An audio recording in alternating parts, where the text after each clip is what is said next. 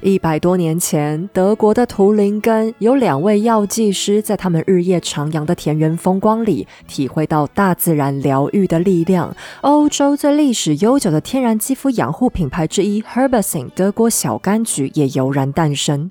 采用经过有机认证的成分与自然栽种的植物，以最接近天然的方式照顾你的脸和身体发肤。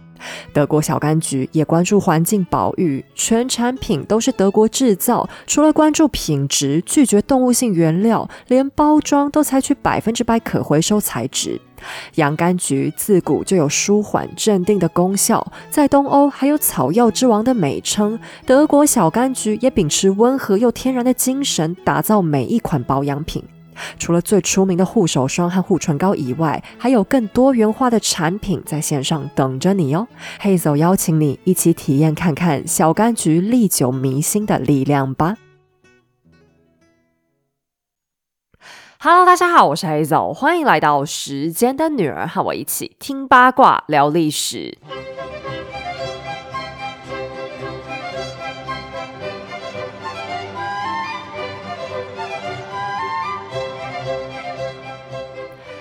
今天我们要来讲一集危险的故事。危险的原因是这个主题，直到现在，连专业的历史学家，每个人可能都还是会有很多很多不同的看法。那这个主题呢，就是很可怕的第一次世界大战。但它为什么常常会引发争论？有一个原因是在每次讨论的时候，大家都很喜欢去追究到底是谁的责任，到底是哪个国家该负责。但我也必须坦白说，我今天最多能帮助大家了解大致的脉络。一战之前西方史，它真的是非常复杂的，非常非常非常复杂。但同时，我也认为，突然发生这么大一场战争，假设要把全部的责任都归咎到某一两个国家头上，很奇怪的事情。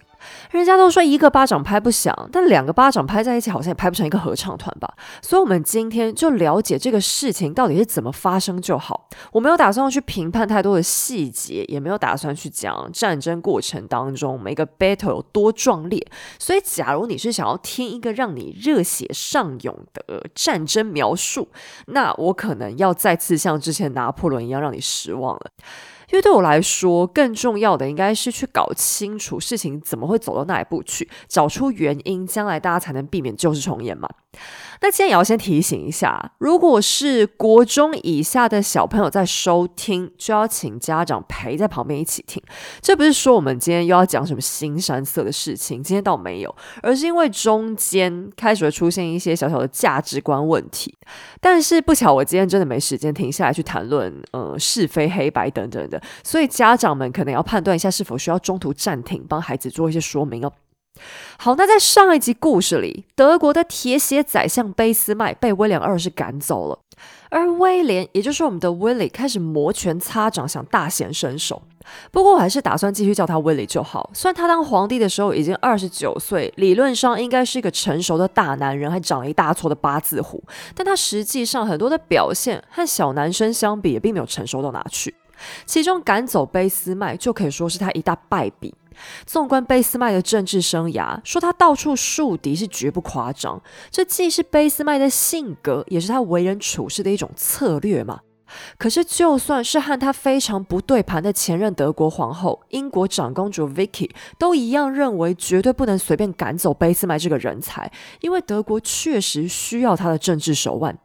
讽刺的是。公开和俾斯麦作对的 Vicky 能得到这样中肯的结论，但曾经大受俾斯麦特别关照的 Willie 反而不愿意。最终的后果大都体现在德国的外交上了。十九世纪的外交本来就是一个国家最巨大的难题，而就连俾斯麦这样的高手，依然没办法让德国外交处境完全如他所想的站上一个安全有保障的地位，就更不要说对外交其实很陌生的 Willie 了。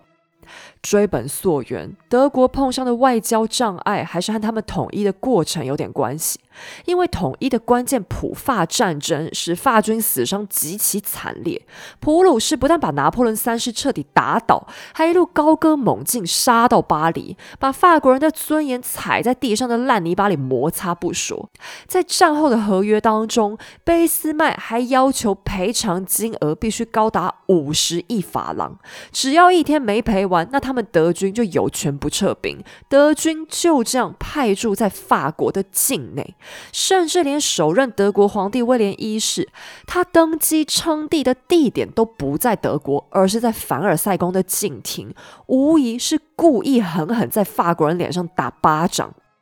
这下德法双方的过节可大了，而且俾斯麦也非常紧张，因为法国战败归战败，他们仍然能算是一个强大的国家，工业发展和经济实力都不容小觑。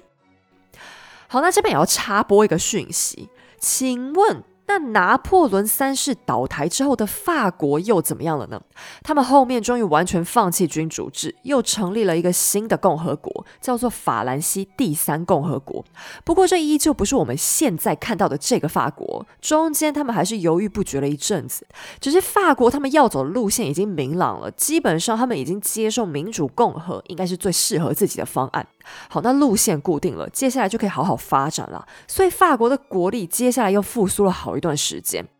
可是，难道俾斯麦不知道法国还很强吗？不然你干嘛当初得罪人家得罪的这么凶呢？他知道啊，可是他也必须先让德国统一嘛。得罪法国也算是他那个时候犯下的必要之恶。所以在他主政期间，接下来最拼命做的事情就是要善后，防止死敌法国变成他们的外交隐患。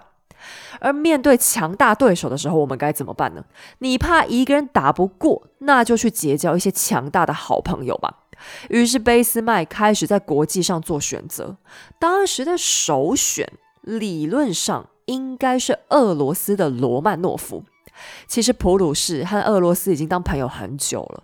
最早在腓特烈大帝还在的时候，普俄就曾经手牵手一起去瓜分波兰。然后在德国统一的过程当中，普鲁士和奥地利加上法国对打，俄罗斯也非常 nice 的说：“没关系，你们专心去打，别怕，我们俄国大哥会帮你们顾背后。”想当初和俄国比，普鲁士还是一个小小孩，俄罗斯就理所当然的觉得，以前我们对你们这么好，你们就算现在不诚心报答，双方应该也可以好来好去的吧？结果呢？我们俾斯麦阿贝居然背叛了俄罗斯，Why？到底为什么要背叛呢？这个问题 真是让我先叹一口气，因为其实我本来很想要跳过这个来龙去脉，可是因为仔细想想，它实在跟后面一战的发展有蛮大关系的。这个卑斯麦背叛的原因，在乍听之下很跳痛，是为了土耳其搞的。那你就会觉得说关土耳其屁事？土耳其在那么东边，怎么会跟你们西欧有关呢？哦不，这时候的土耳其还是鄂图曼土耳其帝国，比现在我们地图上看到的 Turkey 大多了。南欧有很多地方，到目前为止，也就十九世纪这个时候，也都是属于他们的。可是因为鄂图曼帝国随着时间过去渐渐衰落，俄罗斯在国力正强的时候，就决定和他们打一架，抢点好东西回家。等这个鄂图战争一开打，哇，还真的土耳其被俄罗斯打爆了。因为这时候的俄国还很强，他们上头的大老板是亚历山大二世。虽然后来他被刺客炸死，但生前也是一位励精图治的好沙皇。土耳其打不过，只好求和，两边签了一份条约。然而签完之后，这下却换其他国家不爽了。英国不爽，奥地利不爽，巴尔干半岛上所有的小国家通通都不爽。原因是俄罗斯刮走的油水太多。那其他国家这个不爽，其实是一种害怕啦，因为他们担心本来已经很大的俄罗斯势力变得更大嘛，所以纷纷跳出来抗议，然后大家都在抗议，抗议到感觉，嗯，可能随时都都快要打起来了。贝斯曼眼看状况不对，就赶快跳出来，他决定要来当一下这个和平的中介。主动发言说：“哎，不要这样，不然我们德国来帮忙。反正你们大家的这个东方问题，我们德国从来都没有参加过。你看你们在抢巴尔干半岛，我们德国都没有插手过啊。所以就让我来当这个中立的第三方。你们大家都来我们柏林开个会，我一定想办法让你们所有人都开开心心的回家，这样好吗？那这一听就是个屁话，因为世界上哪里可能有一种方法是大家所有人都会开心呢？于是，在这一场柏林会议结束之后，俄罗斯大使暴跳如雷的回去了。因为我讲过嘛，俾斯麦很在乎和平，他很怕打仗。但是按照欧洲传统的惯例，假如俄罗斯的势力突然发生压倒性的扩张，其他国家出于害怕，一定迟早哪天就会团结在一起要打他。如此一来，德国也一定会被卷入这样大规模的战争。所以，为了所谓的平衡问题。贝斯麦就选择从俄罗斯的战利品里面挖走一大块，去分给原本觉得吃了大亏的奥地利。可是奥地利其实根本没有对土耳其出兵，凭什么他在家里躺平就能拿到地？人家俄罗斯流血流汗的劳动成果却要被分走呢？所以柏林会议的结果虽然是和平落幕，但卑斯麦却让德国大大得罪了俄罗斯。俄国境内甚至还掀起一股强烈的反德和反卑斯麦风潮，两国之间的梁子也从此结下了。好，那现在法国、俄国都跟德国翻脸，那现在怎么办呢？俾斯麦就只好找上靠他占了大便宜的奥地利，完成了第一阶段的德奥结盟。而法国也很聪明啊，他们眼看苗头不对，转头就马上找了俄国结盟，两个大国一起公开反对德国。那这个法俄同盟啊，它是很紧密的，而且这个紧密的原因是俾斯麦一手造成的，原因是。德国和当时的奥匈帝国加在一起实在是太强。哎，奥匈帝国，嗯，你不要觉得奥地利就是现在那个小小奥地利，没有，奥地利加匈牙利之外，南欧有一大片地方都是属于当时哈布斯堡家族的。假如恶法不肯联手，那他们在对上德奥的时候就一定会死得很难看嘛。基本上接下来发生的事情，也就是围绕在刚才讲的这两大阵营慢慢膨胀开来的德奥组和恶法组。而细心的人可能还会发现，讲了这半天的强国们，怎么好像有一边还没加入？这边我要先停下来解释一下，此时的国际强弱上已经发生了一些重大的转变。传统强权西班牙已经没有过去那么强大了，因为他们始终没能从拿破仑战争当中恢复，后面又出现了一连串的内战、抢夺王位等等，又因为冲突闹得太凶，连海外殖民地都被迫卖掉一大堆换钱，国力已经非常不行了。然后葡萄牙也面对了相同的问题。其实拿破仑战争对欧洲最大的影响，就是把整体的势力划分像是按了一次重新整理键一样。可是其中有那一个非常强大的国家，今天怎么还没出现呢？就是英国啊！英国没有出场，并不是因为他们太弱，相反的，正是因为他们太强大，以至于他们没有意愿加入。俾斯麦想让普鲁士成为德意志老大哥，但十九世纪的英国直接就是欧洲老大哥，所以英国现在是没兴趣卷进纠纷里，只想冷眼旁观，看看大家到底想干嘛。那这个就又要再讲到英国，他们以史观来讲，一直有一种很微妙的逻辑。在我们其他州，也就是非欧洲人来看，你会觉得英国属于哪一州？一定属于欧洲的吗？可是英国人自己在很多时候其实都是不这么觉得的。这跟地缘有点关系啦，因为英伦三岛本身是没有粘在欧洲大陆上嘛，但偏偏他们自己的国力发展一直还不错，所以他们常常觉得，在狭义来说，自己并不算欧洲人。英国和欧陆是分开的。那以前因为宗教信仰的关系，所以英国这种心理上的切割感还没有很明显的展现出来。可是当欧洲开始流行民族主义之后，这个基督徒一家亲的概念开始淡化，英国跟欧陆之间就开始出现微妙的转变了。那你说不算欧洲，你们英国到底要算哪一州？不用州啊，我们英国这么强，日不落帝国呢？非洲、美洲都有我们的地，连印度、澳洲都是我们英国的，我们是大不列颠自己啊！所以英国此时的策略又叫做光荣孤立，我们很光荣的决定孤立自己，你们其他欧洲国家不配和我们沾上关系。而本来德国假设他们愿意低头，说不定英国也有可能跟他们打好关系，毕竟两国的皇室之间血统是非常非常接近的。然而威廉二世却也没有兴趣，因为他对英国始终是抱着强烈的嫉妒和敌意，导致他不曾想过要主动去对英国示好。而也正是因为英国此时此刻非常强大，所以在我们上一集故事的最后，当威廉二世对英国媒体大喊“英国疯了，疯了，疯了”，为什么结果却反倒是德国人民觉得他疯了？哎，吓死！哎，因为这就跟你跑到黑道堂口大喊人家大哥是神经病一样，难道你是不想活了吗？但我们先不要管威利个人对英国的负面情感好了。其实德国政府本身也并没有想挑战英国的巨头地位，只是德国依然定了个小目标，也就是他们要为自己找到阳光下的一席地 （Platz on the Zone）。这个说法听起来还挺俏皮的，但它到底是什么意思呢？其实这指的就是殖民地，因为他们想仿效英国，靠着殖民拓展势力，找到让他们能闪闪发亮的阳光。而这个政策也被叫做世界政策，航向海洋，走进世界的意思嘛。但想搞海外殖民，你就必须先克服海，所以向来以陆军称霸欧洲的德国，就开始也决定想要发展属于他们的海军。但讲到海军，最强的又是谁？当然是英国皇家海军嘛，这可是一支连拿破仑都要低头的海军。由于当时海上霸权几乎也没有别人，所以德国光是组建海军这件事本身就引发英国的警戒心，还被认为就是针对英国而来的。好，但这个警戒心呢，现在暂时还没发酵，他只是先埋下了一颗炸弹。我们威利还碰上了其他的大麻烦，他所渴望的阳光看起来最容易闪耀的地点，应该是在东方，因为这个时候不管非洲也好，美洲也好，可以殖民的地方，大体来说都已经被欧洲列强瓜分的差不多了。而这个时代，我们先稍微往外对齐一下，也正是俄罗斯尼古拉二世登基，同样开始向东。发展的阶段，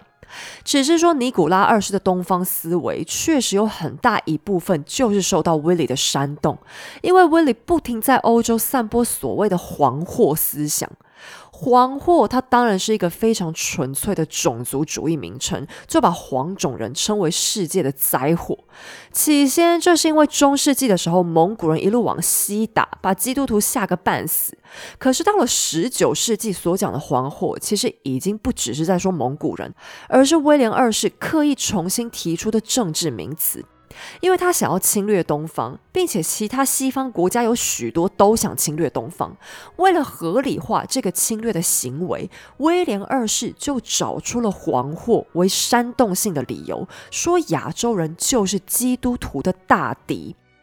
而这个理论一说出口，神奇的是，在西方居然被很大幅度的接受了。它背后其中一个很重要的原因是，当时有很多华人开始会移民到像澳洲、加拿大、美国这些地方打工，并且他们还愿意接受比白人低很多的工资，影响到很多经济面的问题。所以对西方的基层劳工来说，亚洲人在日常生活确实造成了他们的威胁。然后威廉二世还到处宣扬。说日本必定会跟中国结盟，强强联手往西方打他们欧洲。后来为什么日俄战争会爆发，就跟威利不停洗脑尼古拉二世这个念头有关。那威廉二世骨子里啊，其实是一直都有一点瞧不起尼古拉二世，觉得这个人不太聪明又很软弱，并且觉得自己一定可以透过操控沙皇，成功把俄国和法国的联盟拆散，甚至吸收罗曼诺夫成为自己的盟友。那结果当然是并没有，因为罗曼诺夫家族除了尼古拉二世还稍微愿意对他示好之外，其他人是都蛮讨厌威利的，包含沙皇后亚历山德拉也一样。她非常明智的在这件事情上和她婆婆明妮两个人很难得意见一致，都非常的反对威廉二世。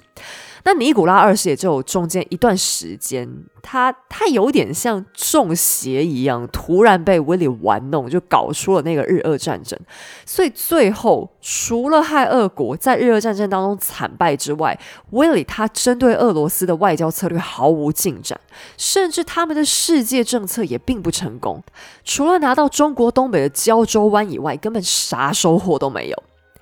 但我们以前在高中啊，我们文组在读清朝末年历史的时候，常常都会觉得说，呃，满清好废啊，欧洲好强，清朝被迫租借出一大堆地方给列强，真有够可悲，欧洲人赚大了。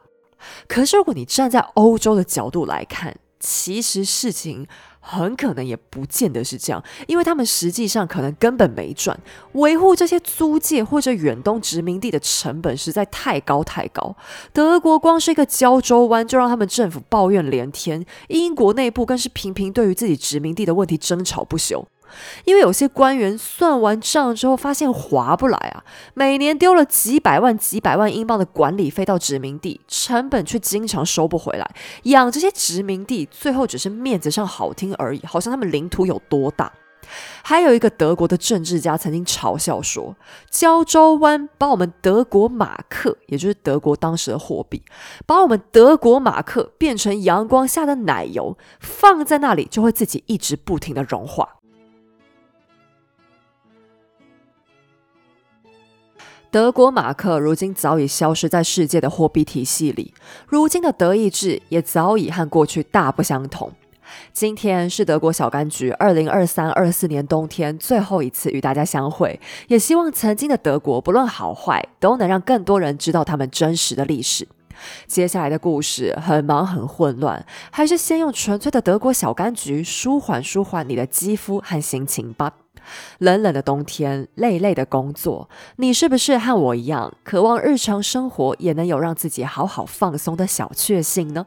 黑总推荐你可以试试小柑橘的按摩油，采纯天然植物配方，以夏威夷坚果油和甜杏仁油为基底，再搭配植物精油复方，只要轻轻推开在身体上，就能一边疏通你的疲劳，一边保养你的肌肤，是油却不让你感觉油，不用跑到按摩馆，自己在在家也能推推淋巴、推推小腿，让讨厌的水肿随手就被化开，全身上下都能活起来。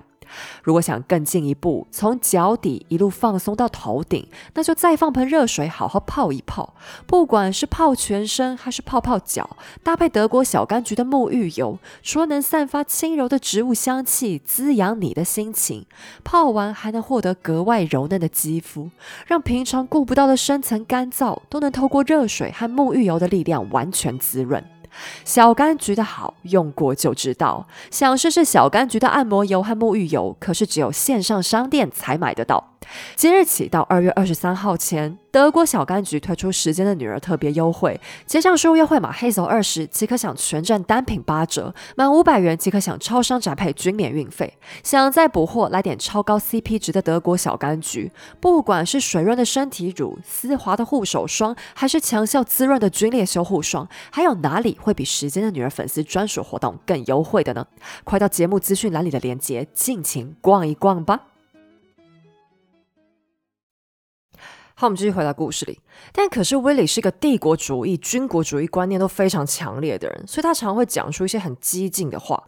例如，在德国找借口出兵中国、参与八国联军的时候，德军在出征前，他特别发表了一篇演说，叫“匈奴演说”，就是要德国兵像曾经的匈奴一样，打遍天下无敌手。不过，他这里讲的匈奴，并不是中国汉朝那时候的匈奴，而是欧洲的匈人。哼，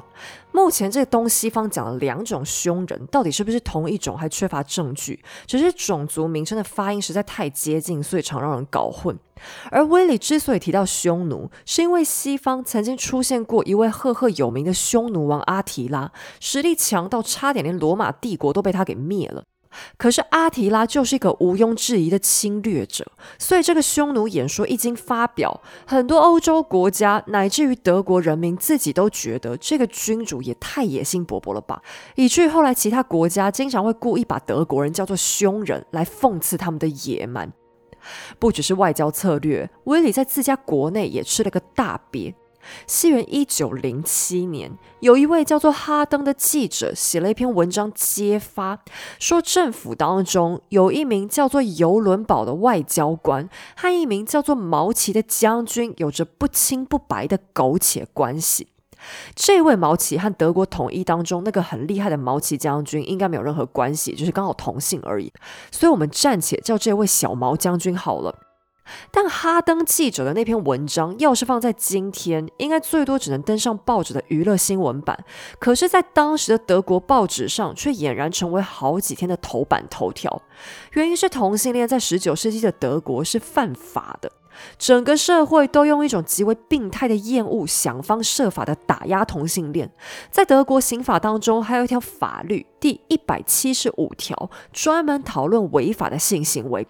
这个法条的其他部分其实还蛮正常的，它是专门针对性交易、性虐待未成年人、贩卖性工作者等等列出法则。可是同时，他们也把同性性行为纳进去，并且旁边还赫然写着，同样禁止人与动物之间发生任何肉体关系。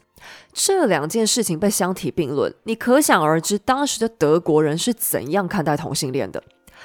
那反同性恋在传统的基督教世界其实也并不稀奇，可是其他国家通常都只是讲讲而已，不会真的去开法。比方像在法国好了，他们也只会处罚。未经他人允许去强迫别人发生的同性性行为，但这个罚了等于没有特别罚，因为这个用白话文来说，呃，强迫别人发生任何一种性行为，不都是强暴吗？强暴不分性别本来就有罪的嘛。可是德国不是哦，他们是真的会取缔同性恋，把任何同性恋发生关系的人都抓去关或者罚款什么的。而且更引发关注的是，那一位丑闻的中心人员，就是外交官尤伦堡的身份非常不一般。他不但是一名高高在上的贵族亲王，而且还是德国皇帝身边最亲密的朋友。也正因为事件主角的地位非同小可，记者哈登还从尤伦堡和小毛将军身上一路扒下去，竟然扒出了几十个人。而且通通都是军官，是威廉的心腹，所以人们此时非常震惊的发现，他们霍亨索伦高贵的德国皇帝已经被万恶的、肮脏的、违背神的同性恋给包围了。好，这个讨论在现代眼光看来真是有够无聊。就谁是同性恋，到底干别人屁事？是跑去你家约会给你看的吗？可是这个八卦却越演越烈，其中小毛将军的老婆甚至跑去出庭作证，说自己的老公只有在新婚刚开始的头两天和他发生过肉体交流，从此之后都让他独守空闺，并且小毛夫人还非常勇敢的指出。我是个女人，我们女人也是有需求的。起初我根本不懂什么叫同性恋，直到我眼睁睁看着我老公一直去外面和别的男人厮混，才明白自己的命运有多悲惨。哇，这份发言一说出来，简直是震惊整个德国社会。第一，因为小毛夫人讲出来的那个外面的男人，还不是游轮堡亲王。也就是说，小毛将军的男朋友不止一个，他搞同性恋就算了，居然还私生活很混乱呢。第二，德国社会也是第一次公开听到女性发声，表示女性也是有生理需求的这个事实。在过去，人们普遍认为性对于女人来说只是一种义务，是为了生小孩和满足丈夫的需求才会配合。所以，这个游轮包丑闻不只彰显了德国人对同性恋特别畸形的态度，同时也算是女性意识崛起的标志性事件。但德国社会同时还又出现另外一种更加病态的思维模式，就是小毛将军这样一来，肯定更加是个同性恋无误了。因为假如是一般直男碰上了不听话的妻子，就该给他一顿暴打，把老婆打到听话。正因为小毛将军选择沉默而不动粗，更让人相信他的确是个同性恋，才会出现如此娘娘腔的反应。好，以上这段叙述价值观真的已经 错乱到我无从反驳了。但反正当时的德国就是流行这种很扭曲的理论。但反正接下来就是一轮法律攻防战，全国都在看，究竟是哈登记者搞抹黑，还是德国军官们在搞同性恋呢？这样大闹一场下去，我请问，最后审判的结果真的还重要吗？因为社会大众的心理早就被媒体带风向，判定被告们通通都有道德上的同性恋污点。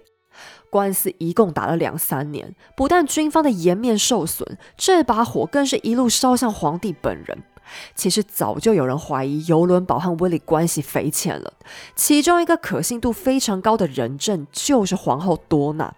在威利的回忆录当中，把自己的婚姻写成一场幸福快乐的童话。可是多娜却曾经忍不住歇斯底里的大爆发，尖叫哭喊着自己在婚姻中的寂寞和委屈，并直接指出她怀疑尤伦堡和她丈夫有一腿，只是把她当成生育的工具罢了。更尴尬的是，有次威里带着一群军官去打猎，在狩猎行宫里晚上开趴的时候，有一名陆军上将穿着粉红色的芭蕾舞蓬蓬裙，头上戴着玫瑰花环，当众表演了一段旋转跳跃。他闭着眼，还对观众大肆放送飞吻。谁知道，可能是他跳得太嗨了吧？这位上将居然在表演的最后直接倒地不起，心脏病发死亡。假如这件事是发生在法国，那么我想最后应该会引发群众的嘲笑，讲了几个刻薄的玩笑话之后就被抛诸脑后。人们更可能的是认为一群长不大的男孩们玩过头，有损军纪、丢人现眼，没错。但到底来说也无伤大雅，只是时不时拿出来吐槽一番罢了。可是，在德国。军官们却非常清楚，假如这件事情真的曝光，那么他们就等着彻底的社交性死亡。他们将成为基督徒中的罪人，永远在德国社会各阶层抬不起头。更不要说皇帝人还在现场，必将跟着声名扫地。于是，为了掩盖所谓的丑闻，国防部不惜动用了国家机器，也要彻底封锁消息。可是这么刺激的花边新闻，真的瞒得住吗？更不要说他还跟在游轮堡丑闻之后发生，不但严重打击了本来就不高的军队士气，还对威廉造成了莫大的心理压力。后来，非常多史学家都相信威廉二世应该有相当明确的同性恋倾向，他和游轮堡之间的暧昧应该也是真的，只是有没有发展成肉体关系比较不好说罢了。但其实丑闻之所以会爆发，追根究底就是一场政治追杀。德国外交部向来有严重的派系问题，尤伦堡亲王是其中一派的领导人，而对立派的政敌非常愤怒的发现，他根本争不过与皇帝情深意重的尤伦堡。不巧的是，记者哈登的政治立场刚好更偏向那位政敌，于是他们一拍即合，由哈登代表出面，以揭发同性恋的文章威胁尤伦堡做出退让。其实早在报纸刊登之前几年，尤伦堡就已经妥协过很多次，实在是后来哈登他们提出的要求太过分，尤伦堡才忍无可忍，宁可接受舆论攻击，也拒绝被勒索。最终，此案造成六名军官自杀，二十多人因为同性恋被定罪。欧洲各国还开始大开玩笑，把同性恋叫做德国罪或游轮堡罪，甚至欧洲还出现过一种刻板印象，认为德国到处都是同性恋。威廉二世本人因为游轮堡丑闻再次陷入严重的精神崩溃，并且虽然他帮助游轮堡全身而退，可游轮堡和一大堆皇帝的亲信还是被迫退出政治圈。威廉不管是情感上或者皇帝的声望都遭到毁灭性的打击。还有史学家认为，就在游轮堡事件以后，威廉二世的军国主义倾向突然变得更加极端。他似乎是想用激进的手段发泄自己在丑闻中受到的伤害，还有他始终不敢公开的同性情谊。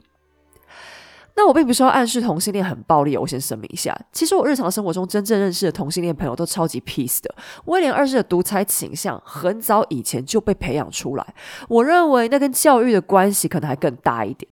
好，但当统治者内政不稳的时候，他又该怎么办呢？威利就只能从外交和军事上找回一点自尊了。假如他的英国母亲曾经带给他任何启发的话，那必定就是对海军的热情了吧？他对英国表达过最公开的羡慕，就是当他看着英国皇家海军的时候，忍不住对他的大舅舅 Bertie 说：“我的梦想是有一天也能拥有自己的强大舰队。”他说到做到，韦磊在德国推动了专门的海军法案，几乎是请全国之力展开了和英国的海上军备竞赛。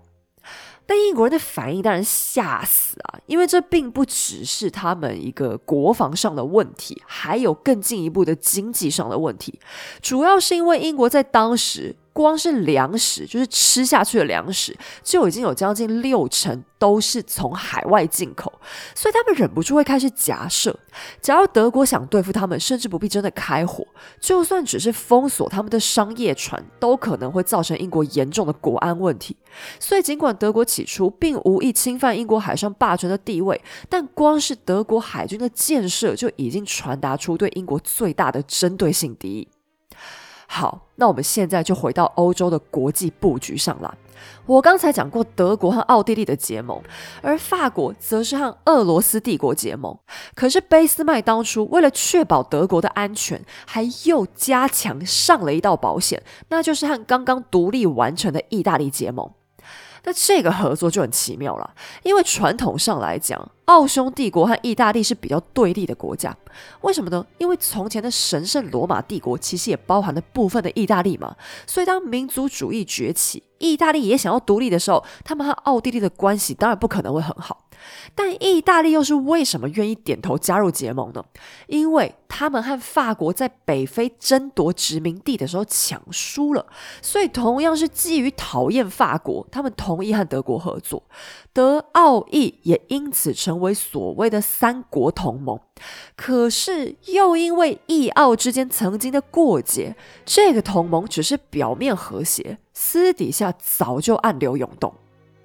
好，那现在已经非常危险了。这些错综复杂的外交关系已经把欧洲推到一个紧张的高峰，又被称作恐怖平衡。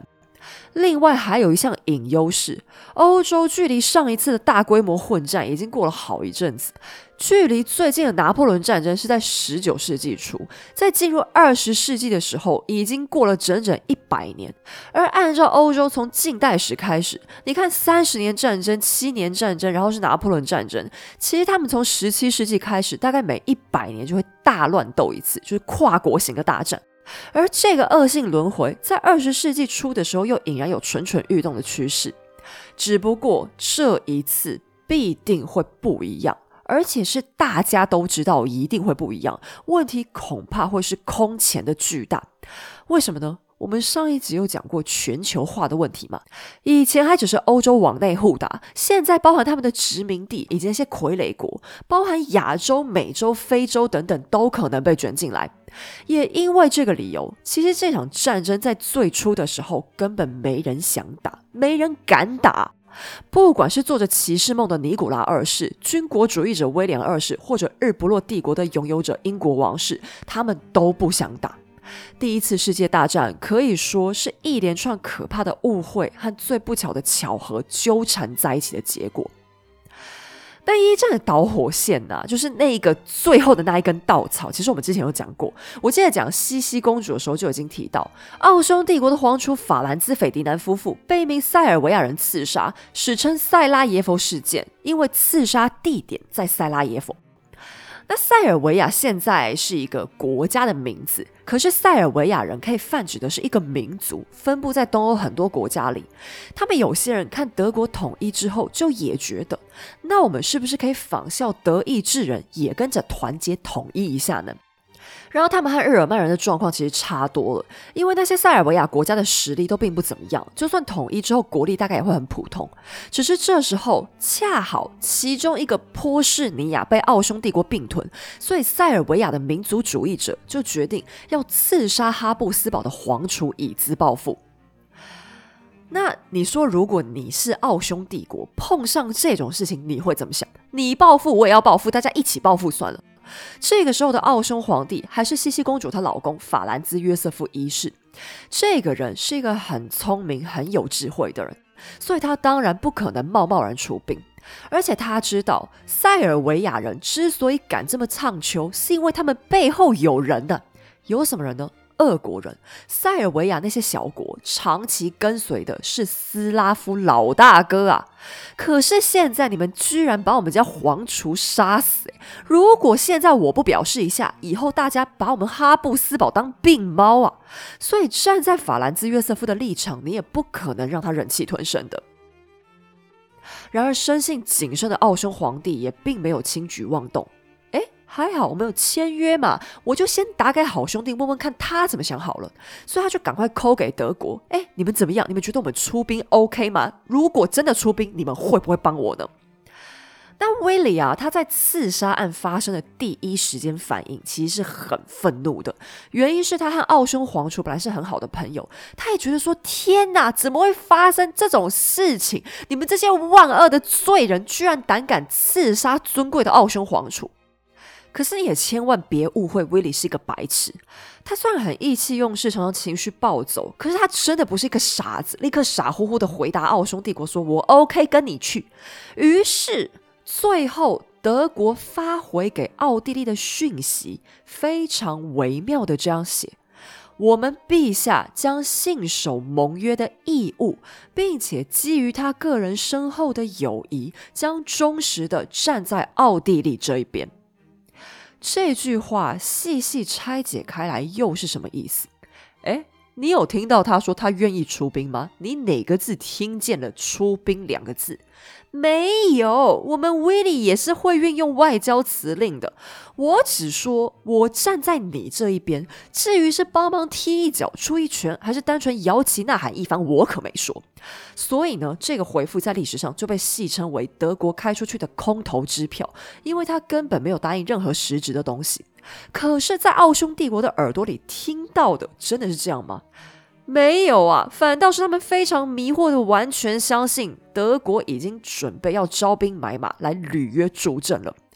不过这个回复应该也不是威利自己写的，他应该是点头同意最后的这个定案。这个啊，应该是他的外交部捉刀的，因为这时候的欧洲局势已经开始非常混乱，威利也已经意识到他自己可能没有办法完全控制住场面，所以德国政府已经开始由一些权臣掌控。好，但假如我们责怪威廉二世是一个侵略者的话，那我此时还必须再帮他说一句话：他在这样的危急关头，实际上是有试着要力挽狂澜的，因为他知道，假如塞尔维亚被打，必定会引发俄罗斯的反应。德国之所以会交出给奥地利一个模棱两可的答案。也正是因为他们不想给奥地利太多的信心，生怕这个信心会演变成奥地利宣战的勇气。可是同时，他们也不能直接拒绝配合啊，否则奥地利又可能会误会自己遭到德国的背叛。所以威利呢，此时只能转头，立刻联系了自己的表妹夫沙皇尼古拉二世。他软硬兼施，又是求又是凹，想说服对方千万别动员俄罗斯军队。而俄罗斯的外交官则是转。头打给了奥地利，上演同样软硬兼施的恳求戏码，还警告你们这是在给欧洲点火啊！可是后来发生的事情，我们在罗曼诺夫那边已经有大致讲过。尼古拉二世是不得不动员，一来塞尔维亚一直都是他们很忠诚的盟友，俄国人民不可能接受一个软弱无用、不愿帮助盟友的沙皇，否则他们这一家还可能提前就被叛军杀死。二来是俄罗斯的国土太大太大，他们假如真的看别人动才跟着动，那最后一定必输无疑。所以尼古拉二世只能防御性的偷偷私底下动员。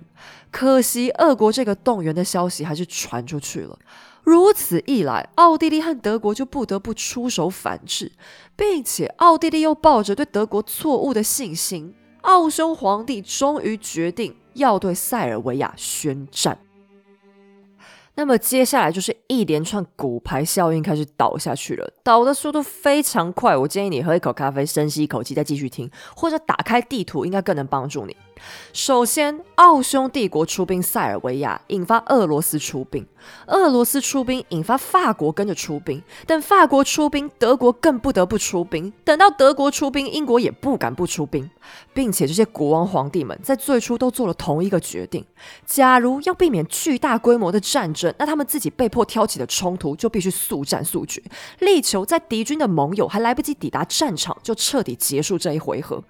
可惜，也正因为同一个策略，大家一出场就下重本，所以谁也没能立刻压制住谁。敌方盟军的大部队很快从四面八方冒出头了。奥地利现在非常后悔，因为当他们宣战之后，德国起初并没有如他们所料立刻出兵，而是原地不动，只有精神上表达绝对支持。但德国内部也叫苦连天，他们并不是故意不动，而是因为二奥战场在东边。要是他们往东去帮忙，那么西边的法国一出手，他们岂不是要被夹死在中间？而法国却必须得动，因为他们目前的重大盟友只有俄国，他们也很怕俄国扛不住奥地利的攻势。那么，要是德国跟着出兵，他们在东方的俄国盟友必定会被猛攻致死。然后德国为了避免包夹，做出的反应是想以最快的速度先压制法国，然后就能抽手去东边专心帮助奥地利。可是这个所谓最快的路线必须切过比利时，直直往前冲。但按照国际法，比利时已经是欧洲公认的中立国。同时，当德国一出兵，也搞得英国又气又怕，因为在欧陆上，德国的陆军是最强的。法国在拿破仑之后，军力早就大不如前，十之八九结果会是德国战胜法国。然而，要是德军真的占领了法国，那么他们就能够来到英吉利海峡的最边缘，正在英国的对面呢。想到德国手中现在已经足够强大的海军，英国人不禁打了个冷战，只好以中立国比利时被侵犯为由，加入了法国和俄国，英法俄的三国协约就此成立。好，接下来就是我们节目里难得出现的一个反高潮。你可能觉得我接下来会讲一个一战很壮烈的过程，就是同盟国和协约国你来我往，怎么厮杀，怎么斗争。但没有，我没打算说。我认为战争一旦开打，万事都是一发不可收拾的，而且是不可预料的。就算你战前做了再多的规划，你有再大的把握，等到真的开打之后，很多事情坦白讲。也跟机运有很大很大的关系，所以讲太多实在没什么意思。我认为预防战争的开始，真的比讲战争的细节要要重要很多。这场战争呢，从一九一四年打到一九一八年。那么在第二次世界大战爆发之前，现在开打的这第一场，并没有被称呼为一战，而是单纯的被叫做世界大战，因为大多数人都深深相信。在这一场战争打完之后，人类不可能再搞出一场一样愚蠢、一样死伤惨重的战争，也因为它的规模是全人类文明有史以来最巨大的一场，也有媒体在最初把它称为史上最伟大的战争。但这又哪里有什么好伟大的？死了一千多万人，我实在不知道这种事有什么好伟大的。我并不愿意在事后渲染战争过程有哪些豪情壮志的画面，因为那对于战死者来说，我认为是一种深深的不尊重。你说有谁能好好活着会愿意战死沙场的呢？不过最后的结果我们都知道，英法俄为首的协约国胜利了，意大利果然和同盟国决裂，倒戈到协约国那一方。而这场大战最后卷进去一起打的国家非常多，同盟国还好，他们只有老班底德奥，再加上土耳其和保加利亚。不过其他所有参战的国家都属于协约国，其中就包含了中华民国。那小时候读历史啊，因为中华民国是属于协约国的嘛，再加上协约国国家数量很多，那大多数国家就是我们比较认识的西方国家，包含就是英国、法国、美国等等，都是加入协约国，所以我们常会不自觉把同盟国划进万恶大反派那一边，协约国则是正义的一方，要跟恶势力来对抗。可是实际上真的可以这样说吗？这场战争到底为什么打起来的原因，我们真的有办法非常非黑即白的说是谁挑起的吗？我觉得很难。假如你真的要讲，最多可以问一句：贝斯麦，你当初为什么非得和法国撕破脸？有需要羞辱人家吗？可是你再换个角度来看，拿破仑三世，你当初又到底干嘛非得去干涉人家德国统一的过程？你不去干涉人家，人家不是就也不用来踩你了吗？可是你再换一个立场来看，难道当初的法国真的可以对身边崛起的巨大威胁坐视不理吗？就都不能呢？假如连刚才上述的三种质问都能成立的话，那谈到历史，真的有永远都推卸不完的责任呢？而一战的背后，当然还有经济问题、殖民地争夺的问题一起引发。有些国家更是出于不安全感才会参战。总之，我们要来找一个简单快速的理由去说一战为什么要爆发是很困难的。例如，我们想大致叙述的话，可以说以前三十年战争的主因是法国想挑战哈布斯堡的霸权，七年战争是普鲁士想要挑战传统强权和欧洲的殖民地争夺战，拿破仑战争更简单，那就是拿破仑荣耀法国的想法，再加上法国大革命的余韵。可是第一次世界大战的起因却没办法一言以蔽之这么容易，甚至最后谁输谁赢都一样，没有表面上这么简单。很多国家表面上确实赢了，但里子大输特输。例如英国经济整个被打垮，英镑退出世界主流，被美元取代；意大利最初被许诺庞大的利益才倒戈往协约国，在战后却发现被骗了，分赃的时候只分到一些小不拉几的虾米。法国死了一百三十万条命，而且国土满目疮痍，因为整场大战的西线战事有一大堆都发生在法国。俄罗斯参加了协约国，协约国确实赢了，可是罗曼诺夫倒台，迫使他们中途就退出一战，不但变成共产主义国家，而且什么战利品都没拿到。但我们还是先回到德国看看最后怎么样好了。在一九一八年一战正式结束之前，威廉二世就已经遭遇了空前的危机。其实当初德国宣战才三个月，他就和内阁开了一场会，并且得到了一个非常可悲的结论，那就是德意志帝国根本不可能在这场战争当中获胜。可是他们还是坚持想赌看看是否有任何翻盘的可能。而威利也在战争当中不断失去主导权。德国实际上是在由军事领导人进行独裁统治。威廉二世的角色其实更像英国的温莎家族，也就是精神指标而非下达命令的人物。可是当德国在西线战场全面崩溃、不断传来战败消息之后，身心俱疲的人民当然还是只会把罪孽归咎到威廉二世一个人头上。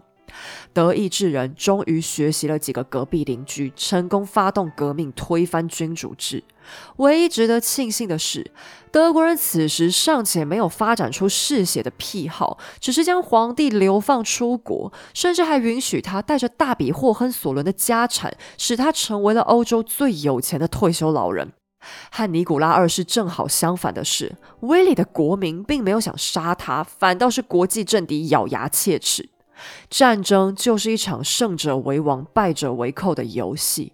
尽管欧洲列强明明人人都有错，但战胜的协约国是当然不会承认的喽。于是，在战后，协约国代表齐聚法国，办了一场巴黎和会，会中签订了凡尔赛合约。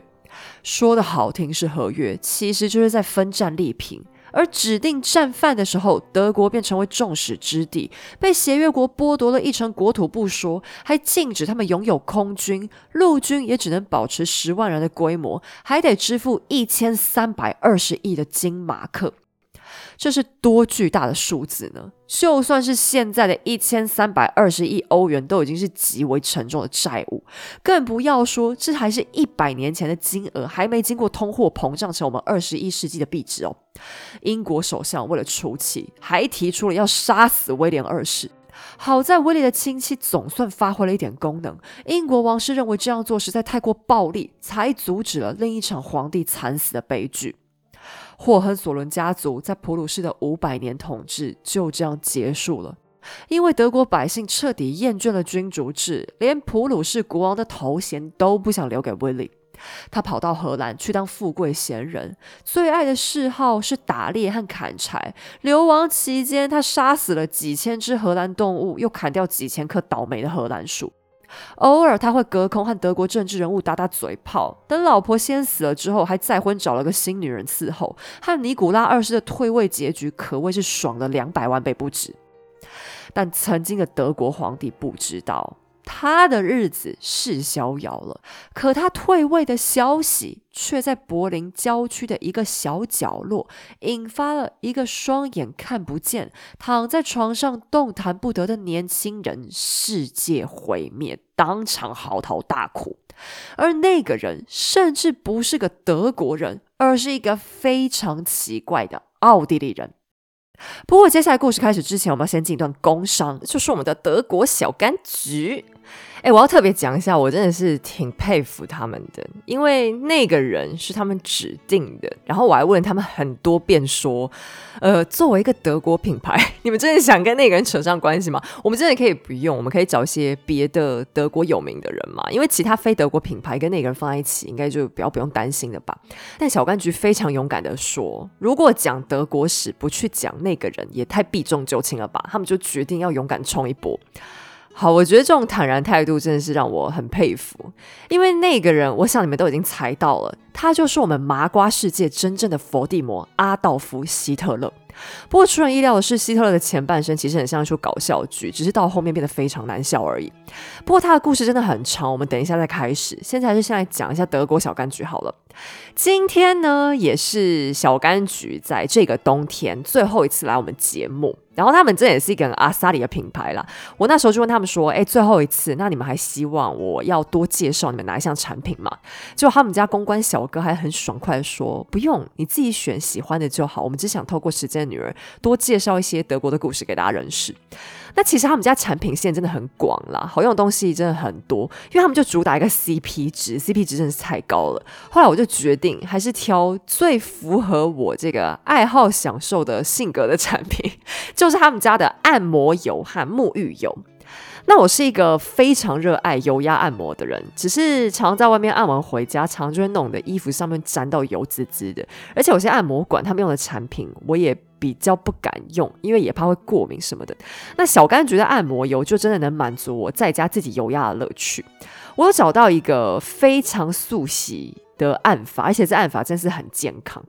它是这样子的，每个人在家都可以按，而且按完你一定会通体舒畅。你就按一下到两下小柑橘的那个按摩油，然后先抹在洗完澡，洗完澡抹在你的嘎叽窝还有肋骨的外侧，就是你身体两侧那一条的那个区域。然后你把你的手掌啊四根并拢，用虎口的地方从嘎叽窝往下滑，右手按左边，左手按右边，然后就有点像用手刮痧的感觉去刮你的就是肋肋骨那。一整条，但大拇指在最上面的时候啊，记得要顺便按一下你那个肩膀和身体的衔接点，就是嘎鸡窝比较上面、比较外侧那一根筋那边。那你记得在按的时候啊，要顺着是从上往下滑，单一方向进行，你不要来回反复刮。你这样等把按摩油按到那个皮肤表面，你全部吸收，就会出现一种很舒畅、很舒畅的感觉。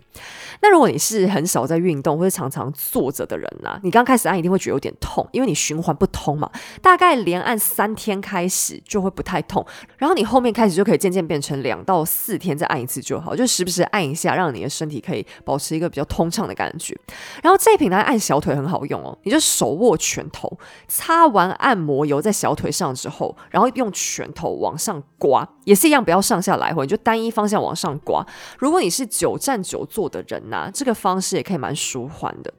那按摩油总共有分两款，一个是香柚夏威夷果油，另一个是薰衣草甜杏仁。我觉得它们闻起来都很舒服，它都是偏清爽的酸香，就是有果香在里面。但如果你是比较喜欢偏花香调的话，就可以选薰衣草；如果是比较喜欢果香，就可以选柚子。那沐浴油我也是蛮爱的啦，我家没浴缸，我都是拿来泡脚而已。它泡完呢，你就可以不用再擦任何东西在皮肤上，因为沐浴油本身就已经很滋润了。我拿到的体验款是佛手柑的沐浴油，它闻起来有一种很疗愈的味道。如果你平常就喜欢泡泡热水的话，真的可以考虑看看，加一点点在水里就可以了。那这边也要跟大家另外特别提一件事情，就是小柑橘他们的德国总部那边已经有规划说，呃，再过几个月，他们有大规模调整价格和包装的计划。那这也比较没办法啦，因为现在全世界物料都在上涨嘛，他们本来的价格又是比较亲民，那所以我也有特别确认过，我们这一波八折优惠就打完折之后的价格，应该会是，嗯，后面比较会难再出。现的程度了，所以如果你有想要的东西，建议可以趁现在买一些起来囤。诶，包括我自己都想囤，因为他们的身体乳真是好用死了。身体乳跟护唇膏，我居然可以每天都有记得用。我这么懒的人呢？好，反正这个讯息呢，就带到给大家。有需要的话，真的可以把握一下机会，那就推荐给各位喽。好，我们接下来开始介绍希特勒这个人了。大家都知道他是一个德国人魔，可是很少人知道的是，其实他原本并不是一个德国人，甚至他原本可能都不应该姓希特勒。他于西元一八八九年出生于上奥地利的一座小镇，而他的家庭却不大正常。这件事情说起来，还必须得从希特勒的爷爷辈说起。他的姓氏转换过程颇为复杂，可是这对希特勒的未来影响相当巨大，所以还是请各位看官先耐着性子听我娓娓道来。首先，阿道夫·希特勒的爷爷本来的名字叫做约翰·希德勒。基本上，希特勒和希德勒也算是同一个姓氏，只是拼法不同。由于这一家人住在比较乡下的地区，也不太在乎这类小事，有时候他们还会随手被拼写成胡特勒、海德勒。但不管怎么拼，这个总而言之叫什么什么勒的家族非常平凡，而且基因当中似乎就有一种无法定下来的特性。爷爷约翰是位四处打零工的魔方工人，磨麦子的那个魔方。年轻的时候，他结过一次婚，不过妻子生小孩的时候不幸难产，母子双亡。可能也是因为爷爷约翰的经济条件并不好，所以在很长的一段时间里都没有再婚，直到十八年后才再娶了一个名叫玛利亚·施克尔格鲁伯的四十七岁农村妇女。你听到这里一定觉得很惊讶。约翰爷爷本来没有孩子，再娶的老婆都已经高龄四十七，在他那个年代居然还能生出小孩吗？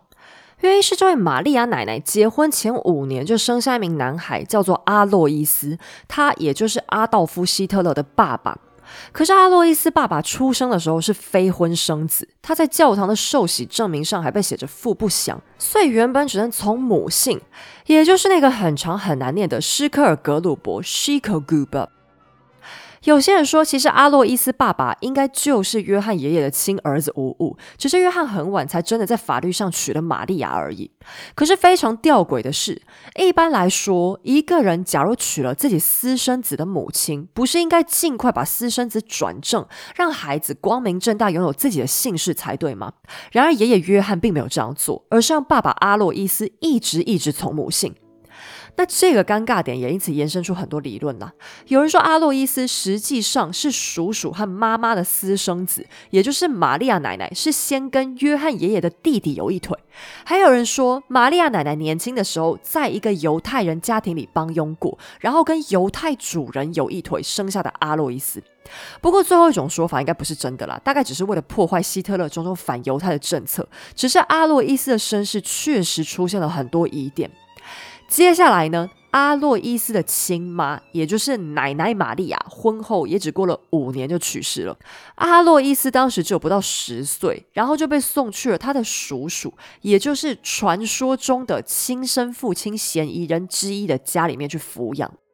由于家里边的环境应该比较普通，所以他在十三岁起就跟着一个鞋匠做学徒，一路做到十八岁的时候，碰上一个好机会，奥匈帝国恰好在招募人才，于是阿洛伊斯去参加了政府的招聘活动，成功加入海关，也从一个基层劳工摇身一变，成为人人羡慕的海关公务员。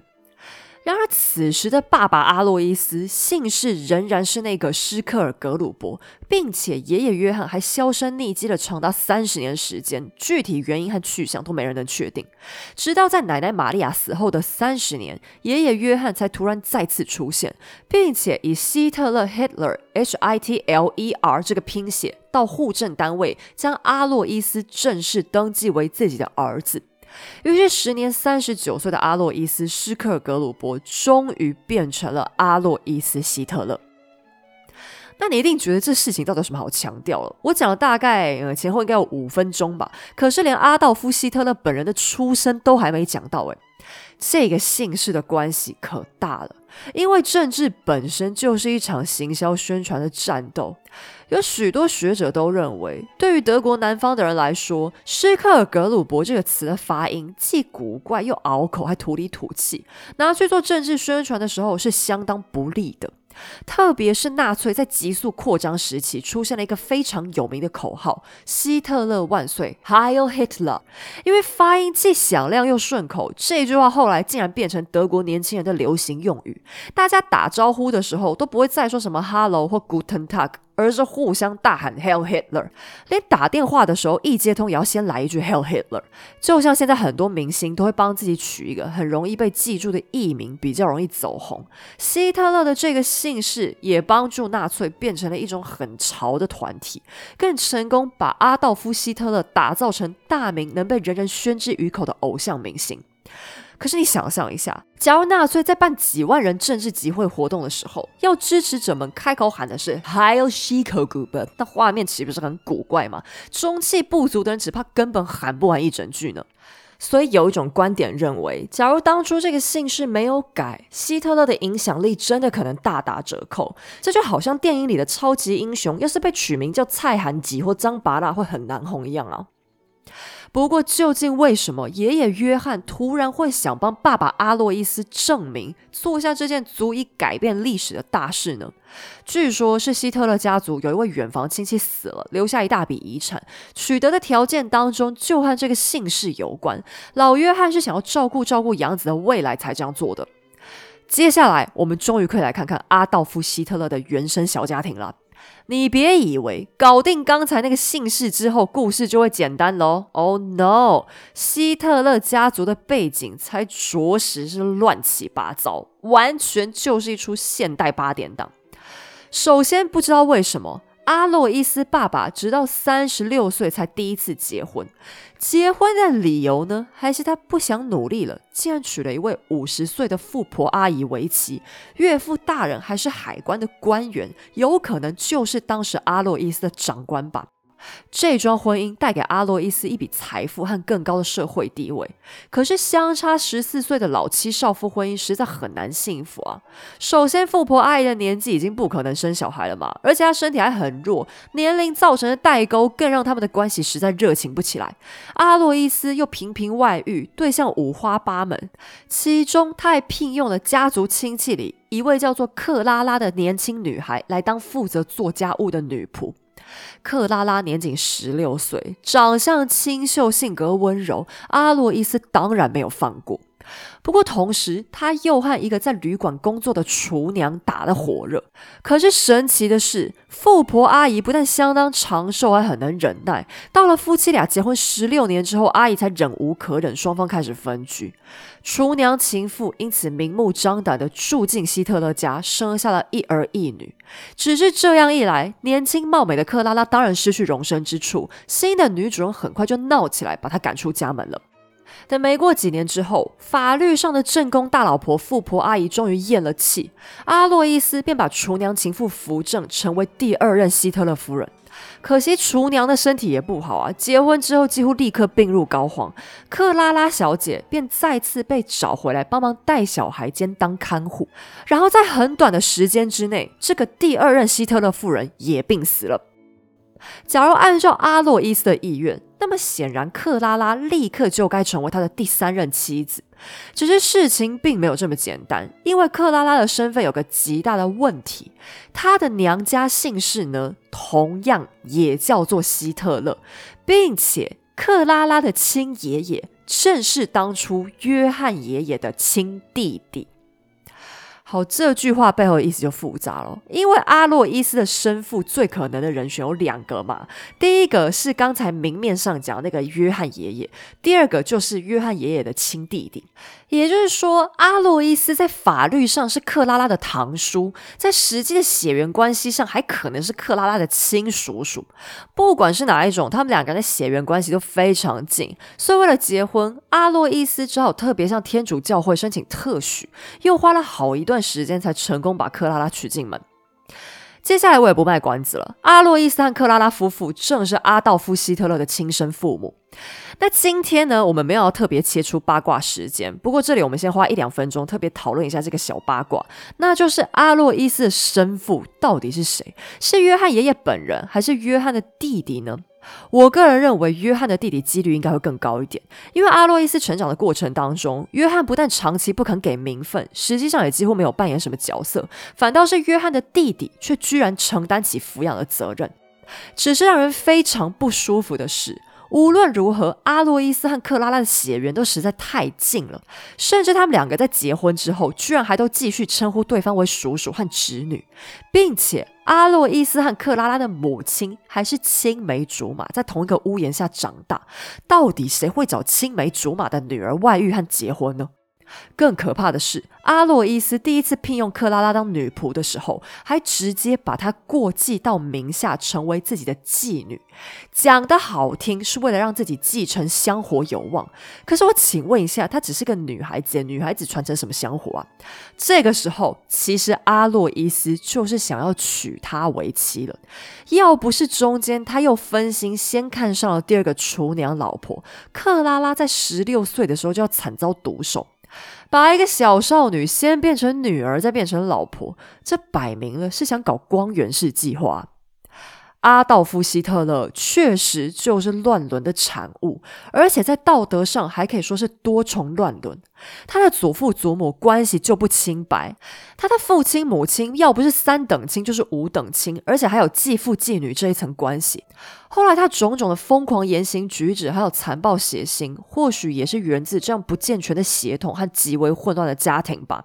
这家人明明不是贵族出身，没有得到贵族水准的教育，却得到了贵族阶级的血统缺陷。而克拉拉和阿洛伊斯一共生下过六个孩子，却只有阿道夫和一个妹妹长大成人，并且阿道夫从小的身体还很虚。你说这是不是和哈布斯堡近亲通婚的全盛时期状况非常相似呢？但说起魔王希特勒的脾气，可能更多的还是遗传了他老爸吧。阿洛伊斯是个天生性情冷漠、脾气暴躁的男人。他五十一岁才生出阿道夫，然而老来得子却没有因此让他对小孩多点耐心，而是把孩子全都丢给克拉拉一个人照顾，自己则是三天两头泡在酒吧里，剩余的时间则是浪费在他最大的嗜好养蜜蜂上。小阿道夫和几个手足几乎是母亲克拉拉一个人拉拔长大，爸爸阿洛伊斯只负责大呼小叫，不爽的时候保以老拳，连克拉拉都很害怕丈夫。阿洛伊斯有时候喝醉了，还会动手殴打家里的狗，打到尿失禁。就算是和他交好的朋友，也不得不承认，他实在是个很烂的丈夫和父亲。后来，阿道夫的大哥受不了，和爸爸大吵一架之后离家出走，还被断绝了父子关系。最后，这位大哥也毫不意外的长歪了。虽然和阿道夫相比，他的罪过远远小得多。当阿道夫作为政治犯被抓去关的时候，这位大哥也一样深陷牢狱之灾，只不过罪名更不光彩，只是一些小偷小摸或者重婚罪之类的毛病，以至于阿道夫后来根本不想承认自己有一个丢脸的哥哥。但我们还是先说回阿道夫身上吧。正因为大哥离家出走，爸爸阿洛伊斯对他还是抱着不小的期望，六岁就把他送去上小学，后来还愿意额外花大钱把他送去上中学。因为阿洛伊斯按照自己的人生轨迹，希望小阿道夫将来也可以捧个铁饭碗过日子，这样希特勒家就可以拥有一个稳定的未来了。谁知道阿道夫这孩子打死都不肯。他后来写过一本很有名的自传，叫做《我的奋斗》。根据书中的说法，他一想到必须日复一日坐在办公室里写报告、做表格，就觉得一阵恶心。他没办法忍受被工作剥夺自由，所以从小就极力抗拒成为公务员的命运，并且他还鼓起勇气告诉父亲，他的梦想是成为一名画家、一名艺术家。而阿洛伊斯爸爸听完立刻倒躲，当场大骂：“什么艺术家？绝不！只要我还剩一口气，就绝不答应。”